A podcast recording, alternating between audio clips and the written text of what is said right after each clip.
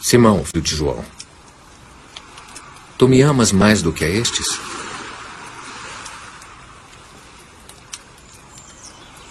Sim, senhor. Tu sabes que te amo. Apacenta as minhas ovelhas.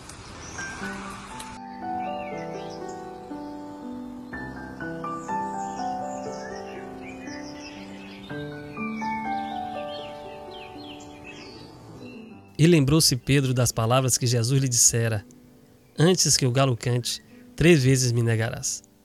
E saindo chorou amargamente. Mateus capítulo 26, versículo 75. Olá pessoal, eu sou Eduardo Pimenta.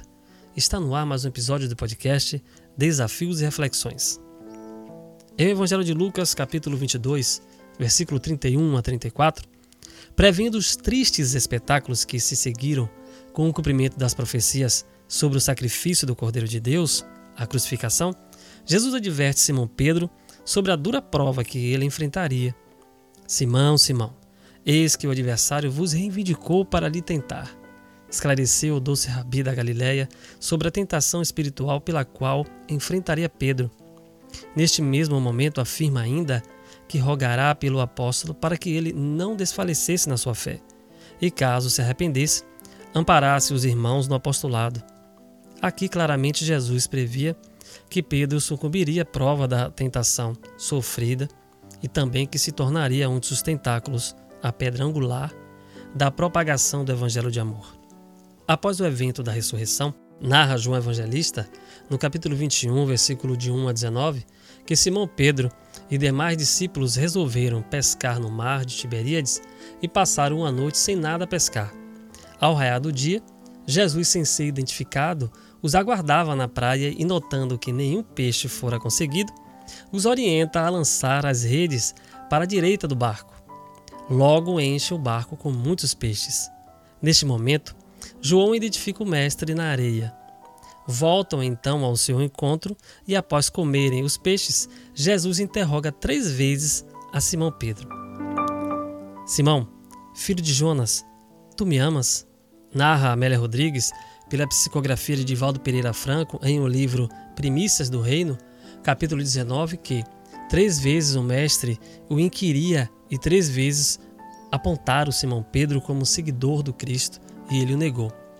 É como se Jesus fizesse uma analogia à falta de fé de Pedro, chamando-o à responsabilidade de seus atos.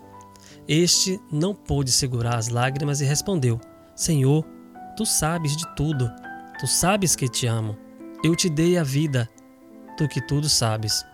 Apacenta as minhas ovelhas. Respondeu o mestre. Nenhum outro dos doze apóstolos foram tão marcantes como Simão Pedro.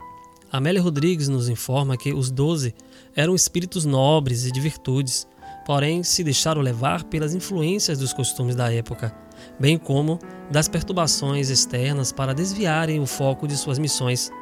Entretanto, quando o Divino Mestre ressurge após a crucificação, aí se deram conta do mandato ao qual eram portadores.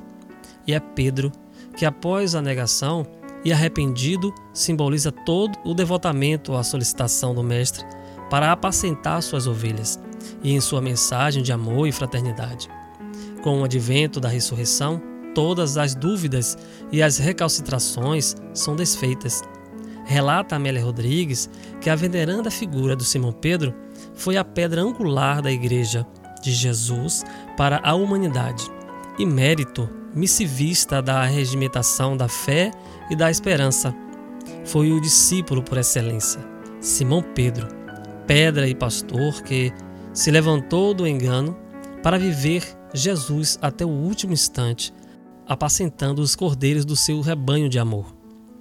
Assim, meus irmãos, todos nós podemos também nos encontrar iludidos pelos usos de costumes da nossa sociedade, distantes dos verdadeiros objetivos da nossa programação reencarnatória.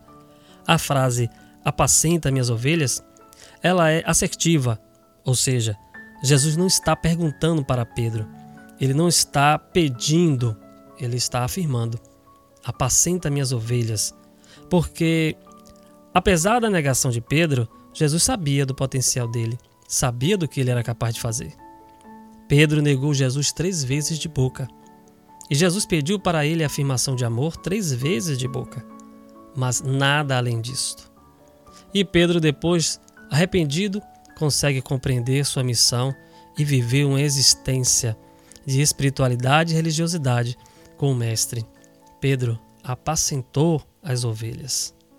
Precisamos fazer nossa autoanálise para também verificar se não estamos negando a Jesus e para, enfim, vivenciar toda a fraternidade que o Mestre nos conclamou. Que Jesus os abençoe. Até o próximo episódio do podcast Desafios e Reflexões. Um grande abraço.